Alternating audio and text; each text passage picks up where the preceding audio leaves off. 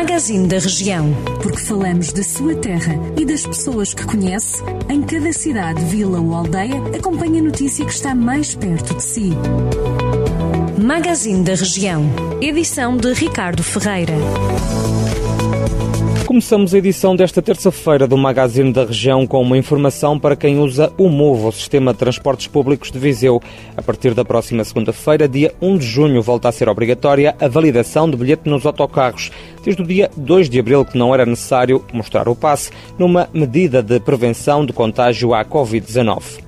Proprietários do setor da restauração do Conselho de Santa Combadão queixam-se da falta de condições e dificuldades financeiras para abrir os estabelecimentos que tiveram que encerrar por causa da Covid-19. A situação é complicada e muitos ameaçam mesmo fechar portas para sempre. Há uma semana foram poucos os que decidiram reabrir devido a vários problemas logísticos e de segurança.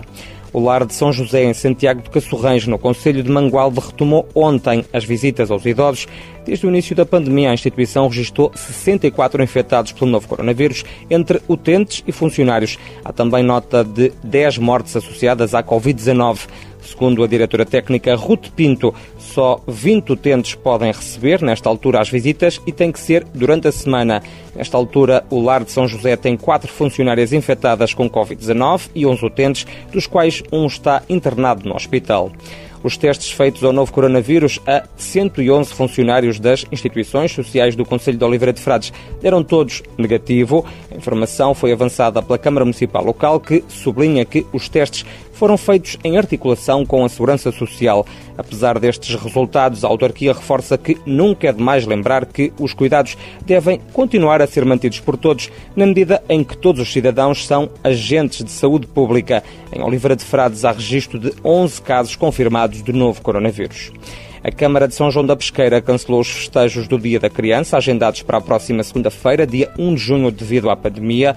Para compensar os mais novos, uma vez que este ano não há celebrações, a autarquia decidiu converter as habituais atividades num voucher no valor de 40 euros a atribuir a todas as crianças residentes no Conselho.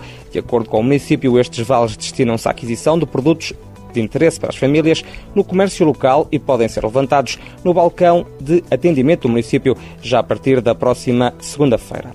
O Ministério da Administração Interna garante que o posto da GNR de Sinfãs vai entrar em obras. A garantia foi dada pela tutela depois da Associação dos Profissionais da Guarda ter criticado a falta de condições do quartel.